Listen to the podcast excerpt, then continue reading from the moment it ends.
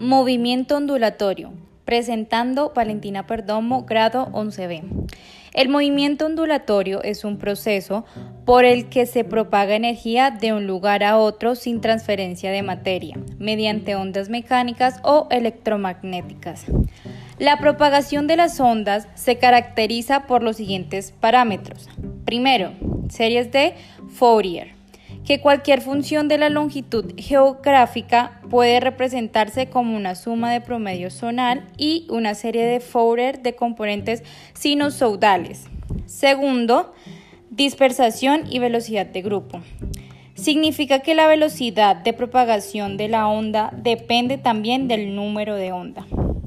Finalizando, la importancia del movimiento ondulatorio radica en que se produce un transporte de energía y cantidad de movimiento sin que exista transporte de materia. Gracias.